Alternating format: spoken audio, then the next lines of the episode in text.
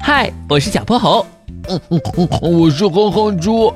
想和我们做好朋友的话，别忘了关注、订阅和五星好评哦。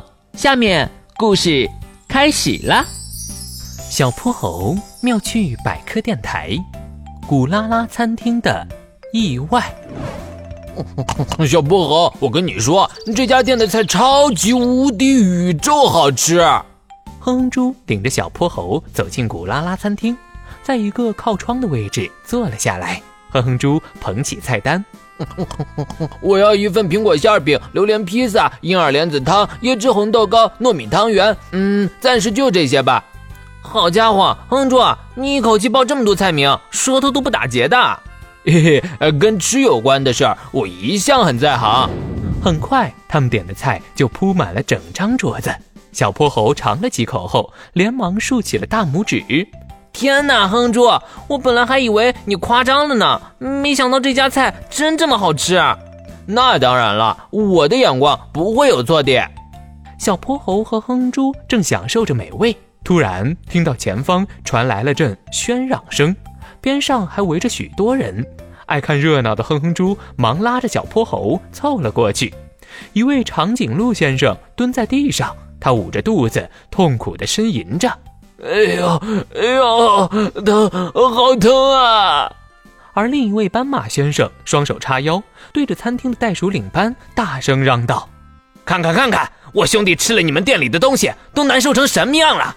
这客人，您是不是弄错了？我们店里的食物安全又卫生，开店这么久以来从来没出过问题。你什么意思啊？觉得我们在讹人喽？笑话！瑞克，啊把舌头伸出来，让他们看看。长颈鹿瑞克一伸舌头，在场的人都倒吸了一口冷气。瞧见没有，他舌头都变黑了。大伙儿给评评理呀、妈呀，这么严重啊！ 看来这是真吃坏了。那咱们还是先去医院吧，之后我一定给您个交代。医院我们自然会去，不过赔款得先到位，五万块，一分都不能少。什么？五万块？袋鼠领班面露难色。这个我得去和老板商量商量。就在这时，在旁边观察已久的小泼猴站了出来。等等，我有几个问题想问问这位斑马先生。你和长颈鹿先生一起来吃饭，为什么只有他吃坏了肚子呢？呃，有些菜他吃了，我没吃呗。哦，是这样。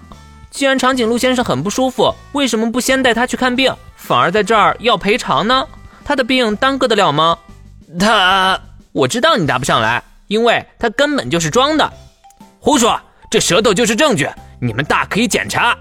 不用查了，长颈鹿经常需要在阳光下吃树叶，舌头长时间暴露在阳光下，会产生比其他部位更多的黑色素，颜色也会更深，这样不容易被晒伤。它的舌头本身就是这个颜色，而不是吃出来的。刚才还连连喊疼的长颈鹿先生立马从地上蹦起来。老马，这回遇到行家了，咱们快跑！好啊，原来是两个骗子！你们站住，我非把你们送去警局不可！袋鼠领班大步追了上去，围观的人群渐渐散了。哼哼猪突然一拍大腿，哎呀，糟了！哼猪，啊怎么了？咱们看这么久的热闹，菜都要凉 了。